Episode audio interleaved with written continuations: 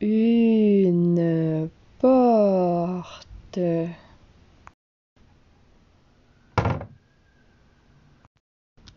Réo le chat.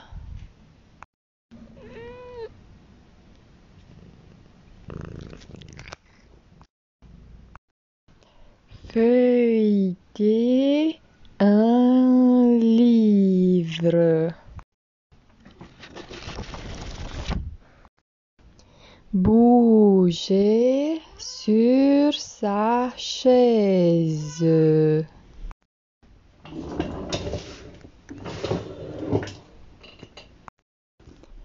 Écrire sur une feuille.